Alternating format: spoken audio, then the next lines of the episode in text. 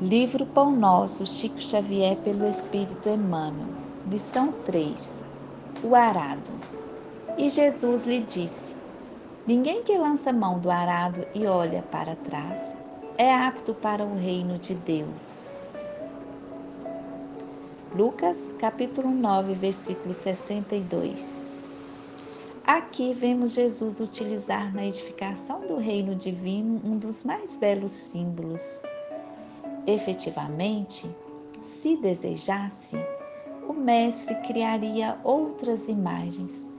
Poderia reportar-se às leis do mundo, aos deveres sociais, aos textos da profecia, mas prefere fixar o ensinamento em bases mais simples.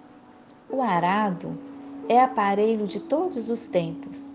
É pesado, demanda esforço de colaboração entre o homem e a máquina, provoca suor e cuidado e, sobretudo, fere a terra para que produza. Constrói o berço das sementeiras e, à passagem, o terreno cede para que a chuva, o sol e os adubos sejam convenientemente aproveitados.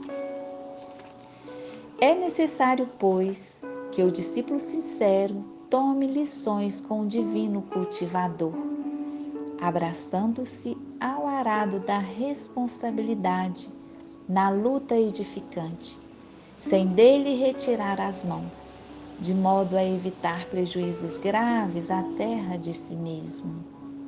Meditemos nas oportunidades perdidas, nas chuvas de misericórdias que caíram sobre nós e que se foram sem qualquer aproveitamento para o nosso espírito.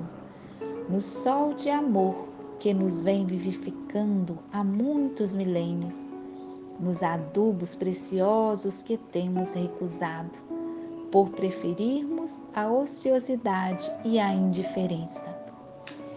Examinemos tudo isso e reflitamos no símbolo de Jesus um arado promete serviço, disciplina, aflição e cansaço. No entanto, não se deve esquecer de que, depois dele, chegam semeaduras e colheitas, pães no prato e celeiros guarnecidos.